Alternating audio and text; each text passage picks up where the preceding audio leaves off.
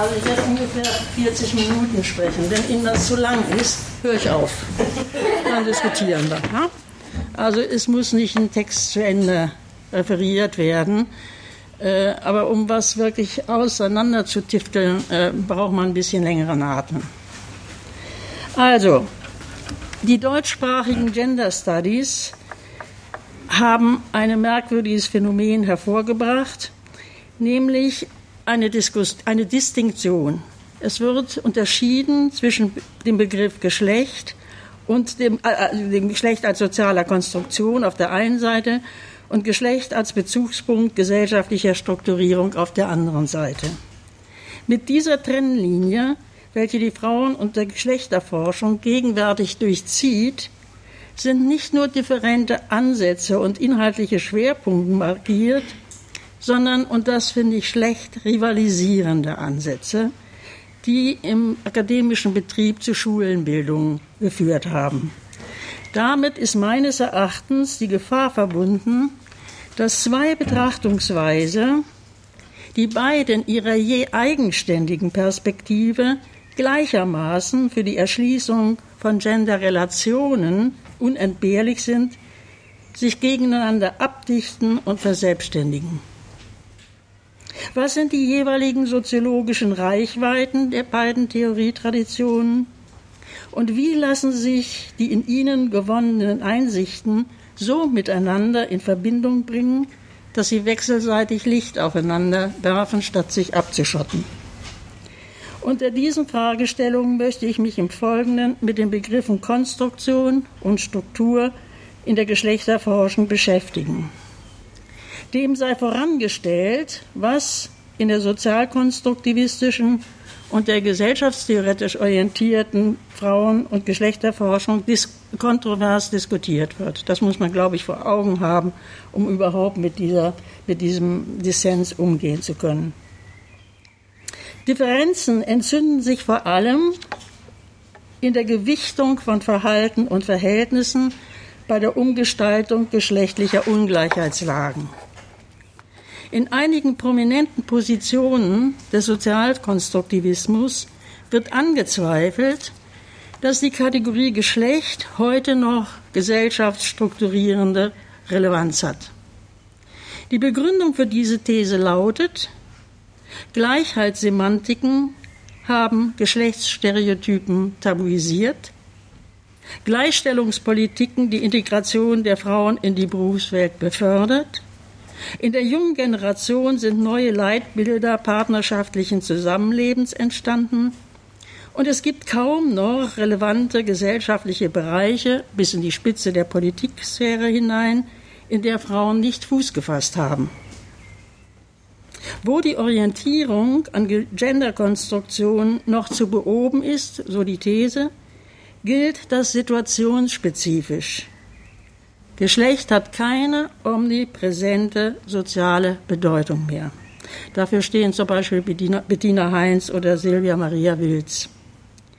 Von diesem Standpunkt aus betrachtet betont der Begriff Struktur eher Beharrungstendenzen in gesellschaftlichen Zuständen, welche Ungleichheitslagen zwischen den Genusgruppen festschreiben und damit ist aus dieser Perspektive die Gefahr verbunden, dass Veränderung im Umgang mit Geschlechtsstereotypen und Dynamiken, die, wo Geschlechterpositionen ausgehandelt werden, zu wenig zur Kenntnis genommen wird. Also es wird, die, die Kontroverse ist, ihr wollt, ihr wollt immer beweisen, es ist noch alles so und wir wollen, wir wollen sagen, es gibt aber Indikatoren auf einer Verhaltensebene, wo sich eine ganze Menge verändert hat und das muss man zur Kenntnis nehmen. Aus der Perspektive einer gesellschaftstheoretisch orientierten Geschlechterforschung reicht die Beobachtung von Dekonstruktionsprozessen in Face-to-Face-Interaktionen oder in einzelnen Institutionen bzw. Organisationen allein nicht aus, um Veränderungen im Geschlechterverhältnis einschätzen zu können. Für gesellschaftliche Strukturierungen werden Hinweise auf das Zurücktreten von sexuierten Klischees erst dann relevant, wenn sich erweist, dass in der sozialen Verteilung von materiellen, kulturellen und politischen Ressourcen keine gravierenden Unterschiede mehr zwischen den Genusgruppen gemacht werden. Soweit die Kontroverse. Ich gehe jetzt erstmal auf die Position des Sozialstock, der, der sozialkonstruktivistischen Geschlechterforschung ein, wo ich mich äh, vorwiegend auf die Positionen von äh, Regine Gildermeister und Angelika Wetterer beziehe. Und die wiederum beziehen sich einmal auf die amerikanische Ethnomethodologie, also Zimmermann West und diese Strömung, und ganz stark auf äh, Goffman. Zentraler Ausgangspunkt, und ich gehe erstmal auf das Doing Gender Konzept dieses ethnomethodologischen Ansatzes ein. Zentraler Ausgangspunkt des Doing Gender Konzepts ist die These, dass Geschlecht nicht etwas ist, was sich biologisch fundieren lässt oder uns durch Erziehung und Sozialisation vermittelt als Personen anhaftet. Es sind nicht einfach sexuierte Zuschreibungen, die unser Denken, Fühlen und Tätigkeit beeinflussen, also die von außen auf uns zukommen, Gender ist vielmehr ein Effekt interaktu interaktu interaktiven Alltagshandelns. Also Geschlecht wird überhaupt erst durch die Praxen der Menschen hervorgebracht. Das sind nicht festgelegte Klischees und Stereotypen, die werden benutzt, um zu klassifizieren. Diese Vorstellung ist viel zu starr, sondern im Umgang miteinander wird immer wieder neu kreiert, was sich die Menschen unter Geschlecht vorstellen. Gender, also die zweite, die zweite, die zweite ähm, Annahme ist folgende. Menschen, die über ein kulturell geteiltes Wissen darüber verfügen, welche Erwartungen im Umgang miteinander an sie als Frauen oder als Männer gestellt werden, richten ihre sozialen Verkehrsformen an diesen Wissensbeständen aus. Also man hat in Interaktion so etwas wie ein Selbstverständnis, was Geschlecht sein könnte.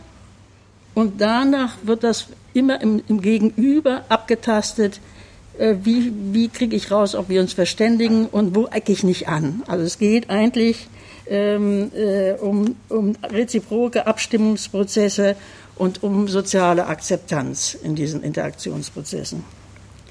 Gender ist somit ein Resultat regelgeleiteter, performativer Akte, die sich im Rahmen sozialer Austauschprozesse vollziehen, wiederholen und einschleifen. Wetterer und Gildemeister gehen über das Doing Gender Konzept hinaus, indem sie genauer nach den sozialen Vorgängen fragen, in denen Geschlechterkonstruktionen entstehen und auf Dauer gestellt werden. Hier folgen sie zunächst Goffman, demzufolge sie sich im Prozess ihrer Institutionalisierung verstetigen. Ich werde jetzt erklären, was das meint. Goffmann postuliert, dass sich Institutionen alltagspraktische Genderkonstruktionen und die in sie eingelagerten Attributionen zu eigen machen. Sie nutzen sie, um Engendering-Prozesse, also Vergeschlechtlichungsprozesse in den Institutionen zu ihrem so durchzusetzen, dass sie davon profitieren. Für die Besetzung von Familienpositionen ist es zum Beispiel ein probates Mittel, aus Zuschreibungen, die zwischen Frauen und Männern unterscheiden, Kriterien für eine frauendiskriminierende Distribution von Hausarbeit zu machen. Die soziale Praxis der Geschlechterdifferenzierung lässt sich jedoch ebenso in allen anderen Betrieben und Organisationen finden. Mit dem Rückbezug von Statuszuweisungen auf Genderkonstruktionen entsteht nach, nach Goffman der Anschein, Praxisbereiche seien an sich typisch männlich oder typisch männlich, weiblich. Da versteckt sich die soziale Konstruktion von Geschichte. Dieser, da ist sie versteckt für die ganzen Sozialkonstruktivisten und Konstruktivistinnen.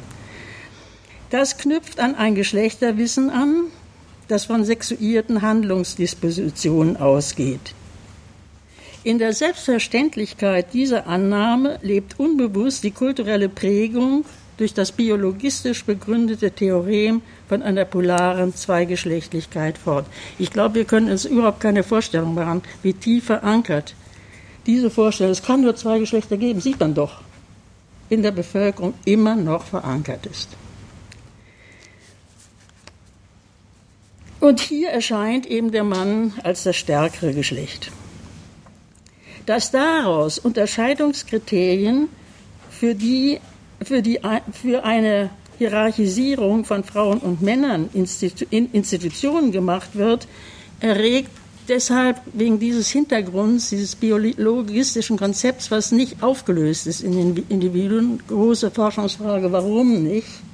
Da müsste die Psychoanalyse eine Menge zu sagen ähm, erregt nicht so furchtbar viel Widerstand. Sind die nach Geschlechtszugehörigkeit klassifizierten Verhaltensanforderungen erstmal in der Praxis habitualisiert worden, so sind Akteure entstanden, die lang, längerfristig für ihren Einsatz in vergeschlechtlichten Arbeitsbereichen zur Verfügung stehen.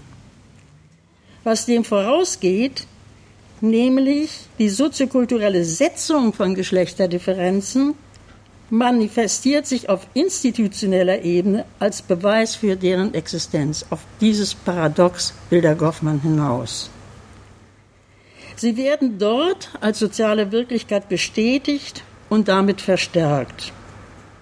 Für diesen Looping-Effekt, also diese Kreisbewegung, hat Goffmann den Begriff der institutionellen Reflexivität geprägt. Damit ist Folgendes gemeint. Institutionen haben dadurch, dass sie sich geschlechtsspezifische Handlungsmuster aus dem Alltagsleben einverleiben, eine Rückwirkung auf die Konstrukte und die Konstruktionsprozesse, welche Weiblichkeit und Männlichkeit typisieren.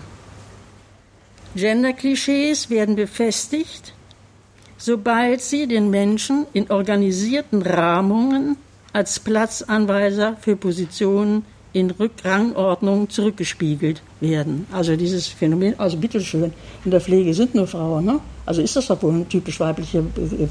Oder im äh, Flugzeugkapitäne sind, sind Männer, ist, ist doch klar, ist ein typisch männlicher Beruf. Also so, das ist nur die Oberfläche eines sehr, sehr komplizierten Interaktionsprozesses und Institutionalisierungsprozesses. Und je länger Frauen und Männer dort das, also in diesen typisierten Feldern, das praktizieren, was scheinbar auf sie zugeschnitten ist, desto stärker werden sie zu Erfüllungsgehilfen von Gender-Regimes. So entsteht das, was Goffman Institutional Genderism nennt. Mit dem Begriff Institutional Genderism, in dem Attributionsprozesse mit Modi der Status, Statuszuweisung verknüpft werden, schafft Goffman ansatzweise einen Brückenschlag zwischen interaktiven Praktiken und Strukturbildungen in unterschiedlichen sozialen Einrichtungen. Also jetzt schon hier kann man sehen, dass diese scharfe Trennung von Konstruktion und Struktur als Vorwurf oder als äh, Schulenbildung unsinnig ist. Es gibt keine Theorie, die das wirklich trennen kann. Diese Verbindung bleibt jedoch auf eine Mikroebene beschränkt. Einzelne Institutionen werden untersucht, nicht aber deren Verkettung. Darauf komme ich zurück. Seinen Analysen fehlt überdies eine historische Tiefenschärfe, in der auch klar würde, welche Herrschaftslogiken eigentlich in diesem Einverleiben von Geschlechterklischees, was für Herrschaftslogiken dahinter stecken. Darüber sagte Goffman herzlich wenig. Hier gehen, hier gehen Wetterer und Gildemeister weiter. So legt Wetter zum Beispiel in ihrem Werk Arbeitsteilung und Geschlechterkonstruktion Gender at Work, also was ist da am Werk bei diesen Geschlechterkonstruktionen, äh, dass man, da nimmt sie eine historische Perspektive ein. Sie untersucht in sozialgeschichtlichen Konstellationen, wie Institutional Genderism aussieht und sie macht es am Medizinwesen. Es sind neuzeitliche männerbündische Konfigurationen, in denen Geschlechtsstereotypen den Zugang zur Ausbildung, die Besetzung von Gatekeeper-Positionen in der Profession und die disparitäre Verteilung von Männern und Frauen auf Praxisfelder eines Faches bestimmen. Damit sprengt Wetterer die Grenzen einer strikt mikrosoziologischen Forschung, die beschreibt, was sich beobachten lässt. Das ist so der Begriff von diesem mikrologischen äh, Sozialkonstruktivismus. Die sagen, wissenschaftlich ist nur, was man beobachten kann. In actu. Damit fallen unsere Themen alle aus der Wissenschaftlichkeit der Soziologie heraus. Aber auch Wetterer bleibt auf einer soziologischen Ebene mittlerer Reichweite. Das sind so Topoi, äh, die muss man dann inhaltlich füllen. Was meine ich damit? Die gesellschaftliche Beziehung oder die gesellschaftliche Relationalität zwischen verschiedenen sozialen Sektoren tritt bei ihr nicht in Erscheinung. Sie bleibt strikt beim Arbeitsmarkt, Ausbildungssystem, also bei dem öffentlichen Bereich. Die Familie und die, die Strukturbildung in der Familie, die, Arbeit, die bleiben draußen. Und das hat zur Folge, dass sie nicht sehen kann, wie familiale Arbeitsteilung zurückwirkt auf berufliche, marktspezifische und sonstige Formen der Arbeitsteilung. Das ist das Manko dieser Arbeit. Ähm, unter welchen sozialen Zusammenhängen, also Verkettungen von Ungleichheitsstrukturen in verschiedenen, verschiedenen Institutionen, das bleibt bei, bei ihr im Dunkeln. Benachteiligungsstrukturen über die sozialen Sphären, Familie, Ausbildungswesen, Beschäftigungssystem, Systeme sozialer Sicherheit werden nicht angegangen. Ich komme zu Gildemeister zu Regine Gildemeister. Auch Gildemeister betont den historischen Charakter von Genderkonstruktionen. Die Naturalisierung von sozial generierten Geschlechtsdifferenzen, die in alltäglichen Interaktionen zwischen Frauen und Männern zu, zu, zu beobachten sind, haben in unserer Kultur einen langen Vorlauf. So stellt sie sich die Frage, ob die seit der Aufklärung postulierten Gleichheitstheoreme und die heutzutage gesetzlich verankerten Gleichstellungspolitik dazu geführt haben, soziale Praktiken der Ungleichsetzung von Frauen und Männern zurückzudrängen. Also eine de demokratietheoretische Frage.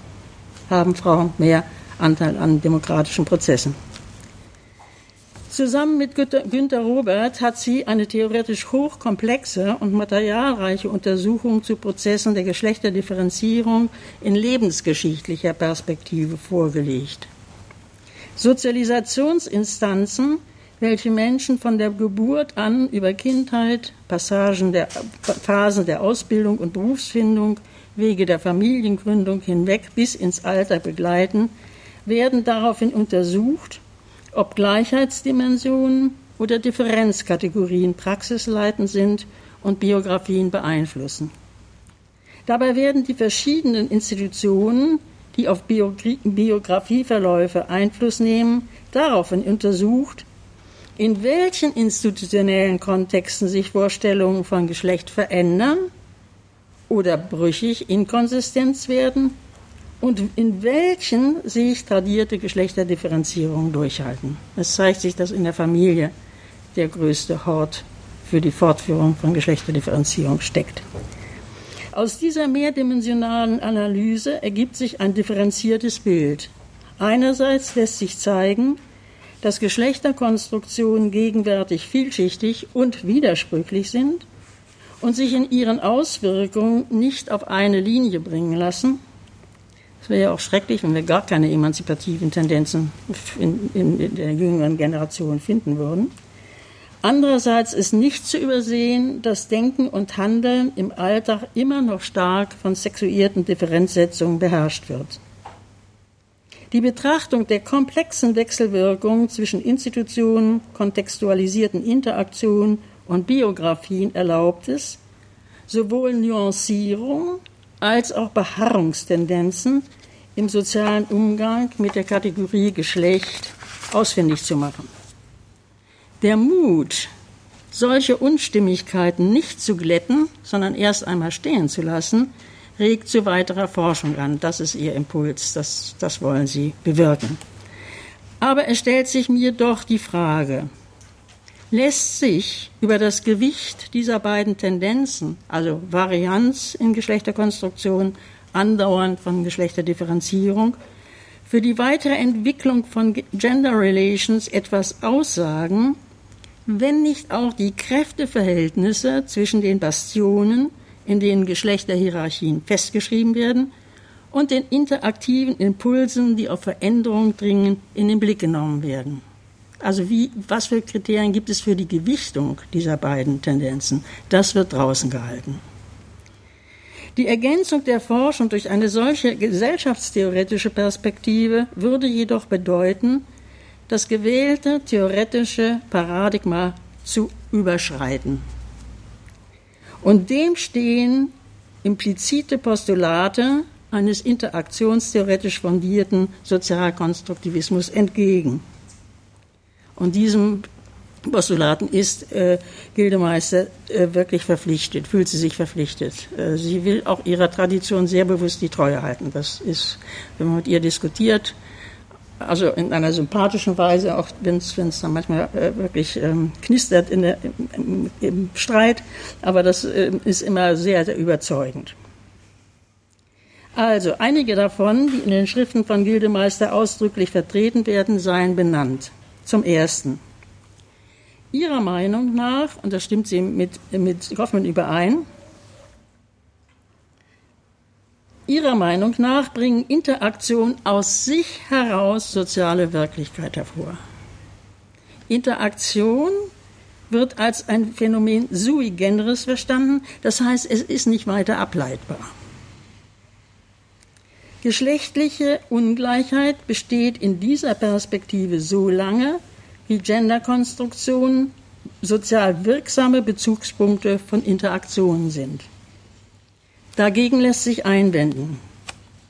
Unterliegen historisch konstituierte Interaktionsformen, zum Beispiel egalitäre oder äh, disparitäre, keinen sozialen Realitäten, die nicht aus der Interaktion selber kommen, sondern ihr vorgängig sind? Interaktionen vollziehen sich innerhalb gesellschaftlicher Verhältnisse, die sowohl auf die Bewusstseinsstrukturen der Interagierenden Einfluss nehmen, als auch auf die Interaktionsbedingungen, also zum Beispiel sozialer Zwang, soziale Kontrolle, Anpassungsdruck. Ähm, für mein Empfinden wird der, der Interaktionsbegriff formal soziologisch, wenn man diese Kontextualisierung einfach nicht, einfach nicht mitbedenkt. Es hat aber gar keinen Zweck, sowas zu konstatieren, wenn man miteinander ins Gespräch kommen will. Man muss sich dann auch mal fragen, wo hat sie das her? Oder was ist da so ein Impuls, äh, an solchen Theorien festzuhalten? Und ich denke, dass bei Gildemeister offensichtlich in ihr formal soziologisches Konzept von Interaktion eine Prämisse von Herbert Mead, also einem Sozialpsychologen, eingeflossen ist.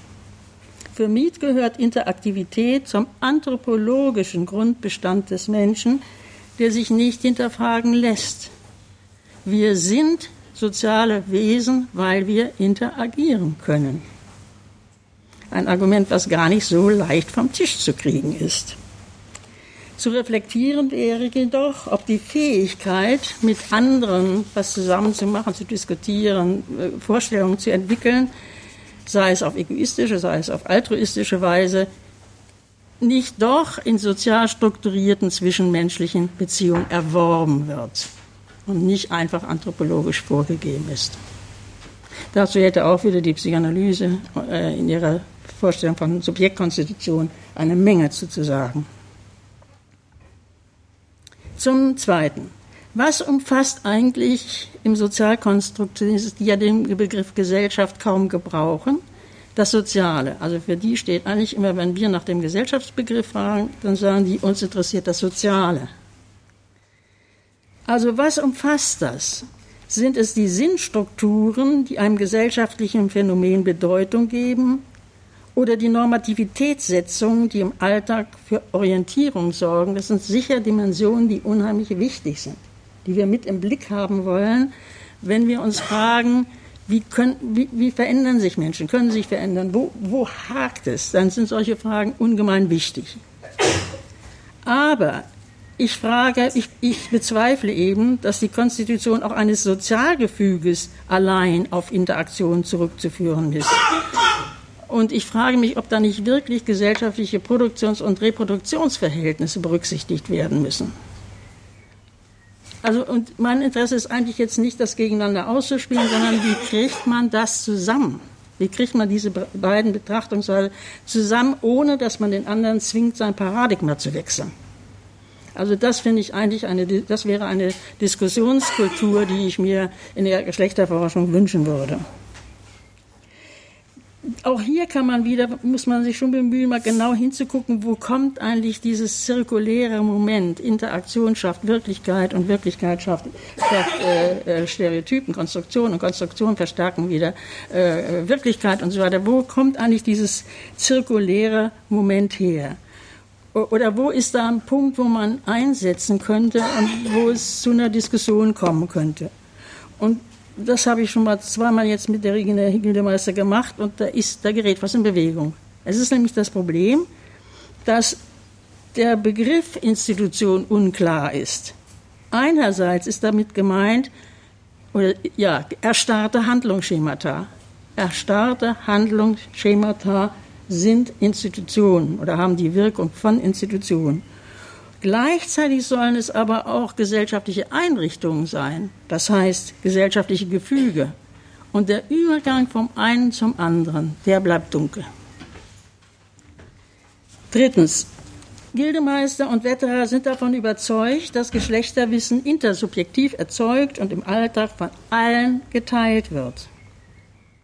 Unter diskurstheoretischen Aspekten, denken Sie an Foucault zum Beispiel oder Butler, steht jedoch zur Debatte, ob alle, Frauen wie Männer, an den Konstruktionen von Weiblichkeit und Männlichkeit beteiligt waren und ob diese Konstruktionen auf Konsens beruhen. Was ist, wenn im geschichtlichen Prozess, in dem Geschlecht fundamentale Bedeutung zugeschrieben wurde, die Definitionsmacht auf Seiten von männlichen Herrschaftsträgern war? Die mit der Bestimmung von Geschlechterdifferenzen hegemoniale Interessen verfolgten. Dann würde die Rede vom geteilten Geschlechterwissen darauf hindeuten, dass es sich hier um ein Wissen handelt, welches in Herrschaftswissen und verordnetes Wissen, oktroyiertes Wissen, aufgeteilt, das heißt aufgespalten ist. So viel zum Sozialkonstruktivismus. Ich gehe zum Geschlecht als, zu dem Punkt Geschlecht als Bezugspunkt gesellschaftlicher Strukturierung über. Es hat sich eingebürgert, im Gegensatz zur Bestimmung von Gender als soziale Konstruktion von Geschlecht als Strukturkategorie zu reden. Das ist ein problematisches Kürzel, zu dem ich eine ganze Menge beigetragen habe, was ich langsam wieder abbaue.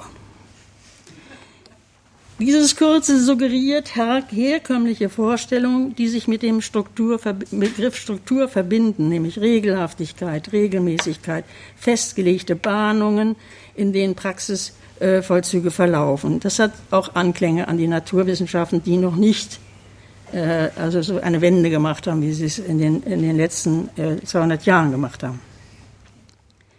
Wird Struktur so mit Geschlecht assoziiert, dann erscheint dieses widersprüchliche, konfliktreiche und wandelbare Phänomen, als wäre es etwas Dauerhaftes, Festgestelltes. In einer kritischen Geschlechterforschung zielt der Strukturbegriff jedoch auf komplexe und vor allem in sich brüchige Organisationsformen von sozialer Wirklichkeit. Ähm, und das Geschlecht. Es zielt auf eine komplexe Organisation eines sozialen Verhältnisses, das, also das Geschlechterverhältnis nämlich, das mit anderen sozialen Verhältnissen der Gesellschaft interferiert.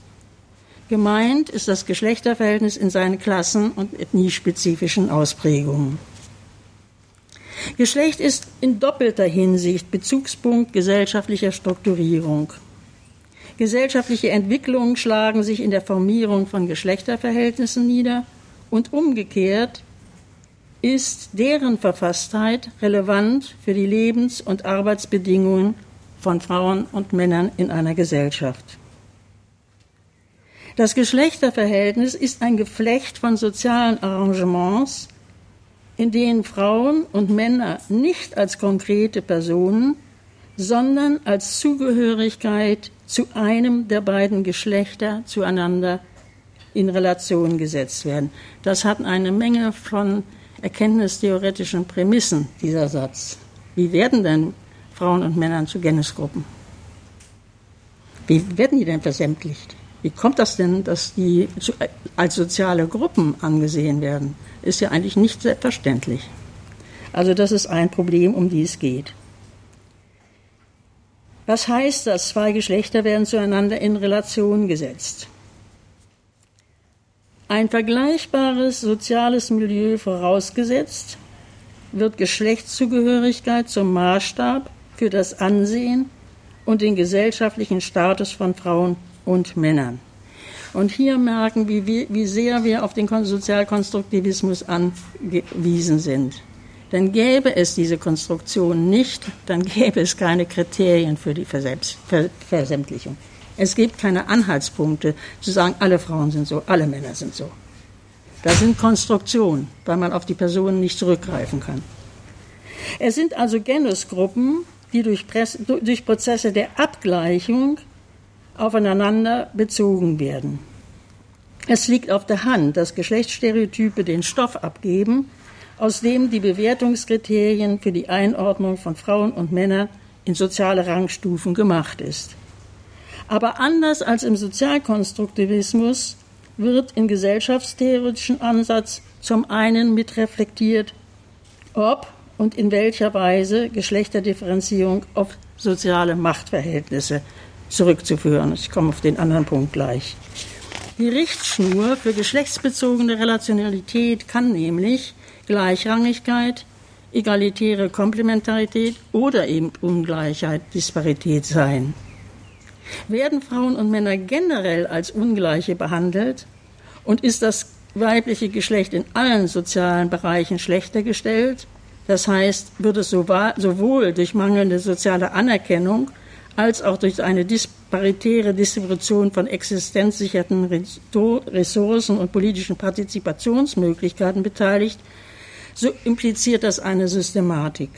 Eine Systematik, die aus der dann die hierarchische Strukturierung eines Geschlechterverhältnisses als Ganzes betrifft und das tangiert dann auch das Sozialgefüge. Das bedeutet, wenn in solchen Fällen ist, äh, äh, Fällen ist die Formation des Geschlechterverhältnisses ein Herrschaftsphänomen. Das bedeutet, wenn Gender Arrangements, zum Beispiel die gesellschaftliche Organisation von Sexualität und Generativität, Form der Arbeitsteilung in der Familie, Stellung von Frauen und Männern auf dem Arbeitsmarkt sowie im Beschäftigungssystem, dann deren Leistungsansprüche in den Systemen sozialer Sicherung durchgängig eher asymmetrisch als egalitär gestaltet sind, dann wird Geschlecht zum Prinzip sozialer Schichtung. Und diese geschlechtlichen Ungleichheitslagen, die verschärfen sich, wenn sie Klassen, wenn sich in ihnen Klassen spezifische und ethnizistische Diskriminierung einlagern. Zum anderen wird dann, jetzt kommt der andere Punkt, zum anderen wird danach gefragt, wie Geschlechterdifferenzierung in einem, einem gesellschaftlichen Bereich mit der Ungleichbehandlung und Ungleichstellung qua Gender in anderen verkettet ist. Das sind Untersuchungen, die vor allen Dingen Helga Krüger aus Bremen, die leider viel zu früh gestorben ist, gemacht hat. Knüpfpunkt ist die, ist die bürgerliche Familienstruktur, in der Männer die Position des Geldverdieners zukommt und die Angehörigen des, also jetzt in geschichtlicher Perspektive, und die Angehörigen des anderen Geschlechts die Rolle der Hausfrau zu übernehmen haben. Diese häusliche Arbeitsteilung hat Konsequenzen für die Diskriminierung von Frauen in weiteren Sektoren. Trotz, trotz der ständig steigenden Frauenerwerbsquote bleiben Maskulinitätskonzepte der Moderne bis heute erhalten. Sie haben vielleicht mal die Arbeiten von Mäuser äh, gelesen zu Männlichkeitskonzepten. Der zeigt, dass trotz dieser Erosion der Familienernährerrolle sich äh, nicht nur alte Maskulinitätskonzepte erhalten, sondern auch neue entstehen, wie diese neue Vaterbewegung und sowas alles zeigt. Das bedeutet für, also ähm, und das und das diese Männlichkeitskonzepte äh, äh, weiter bestehen. Also zum Beispiel, es, ist, es lässt sich statistisch, statistisch belegen, dass in der Mehrzahl der mm, familienähnlichen Institutionen, also Paarbeziehungen generell, es keineswegs mehr ist, so ist, dass der Mann mehr verdient. Wir haben ungefähr 40 Prozent, wo die Frauen mehr verdienen, oder mindestens, und dann nochmal so 40 Prozent, wo sie mindestens gleich viel verdienen. Und trotzdem ist dieses Konzept des Mannes als, Normal, als Normalverdiener und als Familienernährer nicht, nicht gebrochen. Es ist immer noch da. Da kann man schön sehen, wie Geschlechtskonstruktion und Realität weit auseinandergehen können. Das bedeutet für Frauen ungleichen Lohn im Beschäftigungssystem und weniger soziale Sicherheit durch den Wohlfahrtsstaat. Die ungleiche Distribution von bezahlten und unbezahlten Praxen, die Frauen benachteiligt, stabilisiert somit nicht nur die Gewaltenteilung in der Familie. Dem Mann fällt vielmehr als den jenem, der scheinbar mehr monetäre Mittel zum Familienunterricht, unter, Unterricht, Familienunterhalt beiträgt als die berufstätige Frau. Dem Mann fehlt, fehlt vielmehr auch noch die, die ganze Außenrepräsentanz zu. Also nicht nur, dass er meint, weil er mehr verdient, kann er sich von der Haus, von der Domestic Work äh, äh, verabschieden und das die, Männer, die Frauen machen zu lassen, sondern äh, die, die, die, er hat auch eine Rechtsstellung im, als Haushaltsvorstand und die Außenvertretung der Familie. Das tangiert die soziale Verortung von Frauen auch in den gesellschaftlichen Sphären außerhalb des häuslichen Bereichs. In der Öffentlichkeit stehen sie ebenfalls im Schatten der Männer. In diesem Geflecht von männlichen Privilegien, in dem Begünstigung auf dem Arbeitsmarkt, Autoritätsposition nach, Autoritätsposition nach innen wie nach außen und hegemonialer Zugang zu politischen und kulturellen Arenen aneinander verwoben sind, kristallisieren sich ein Nexus von sozialen Arrangements heraus, die im Industriezeitalter Disparität als vorherrschende Relation im Geschlechterverhältnis konstituiert. Gehen wir noch einmal zurück auf die Prozesse sozialer Zuschreibung, die Gender Relations befestigen. Betrachtet man die Geschlechterkonstruktionen, die Platzanweiserfunktion haben, genauer, so wird deutlich, dass sie auf sie auf die Eignung für soziale, bestimmte soziale Praxen ausgerichtet sind. Wenn Sie sich mal die Klischees angucken, die es über Männer gibt und die über Frauen gibt, dann zeigt sich sehr deutlich, dass immer Männlichkeitsbilder mit Befähigung für öffentliche Ämter und Funktionen verbunden ist, während die, die Frauen umkreisen immer eigentlich mehr Frauen als fähig für den Haushalt, Care, äh, private, also private Dienste und so weiter und so weiter sind. Hinter den Klassifikationssystemen, die zwischen den beiden Geschlechten unterscheiden, steckt offensichtlich eine weitere Ebene gesellschaftlicher Relationalität. Öffentliche und private Sphären werden zu an, öffentliche und private Sphären werden zueinander ins Verhältnis gesetzt, und zwar in einer Art und Weise, dass in der sozialen Bewertung die wechselseitige Abhängigkeit unterschlagen wird. Also der Arbeitsmarkt unterschlägt, dass er abhängig ist von den Arbeitsleistungen, vorwiegend der Frauen in der Familie die gesamtgesellschaftliche Vorstellung von Reproduktion unterschlägt, dass die privat organisierte genauso dazugehört wie die marktvermittelte. Das ist eigentlich die Ebene, auf der wir uns heute bewegen müssten, wenn wir rauskriegen wollen, wo hält sich Geschlecht versteckt. Es sind diese Verdeckungszusammenhänge, dass durch Trennung und, und willkürliche Verknüpfung von Bereichen. Also zum Beispiel, wir können das heute schön sehen, an der Verknüpfung von, äh, an dem Eindringen von marktvermittelter Reproduktion in die Privatsphären, in die Alltagswelten, um die Ressourcen der Alltagswelten für sich zu nutzen.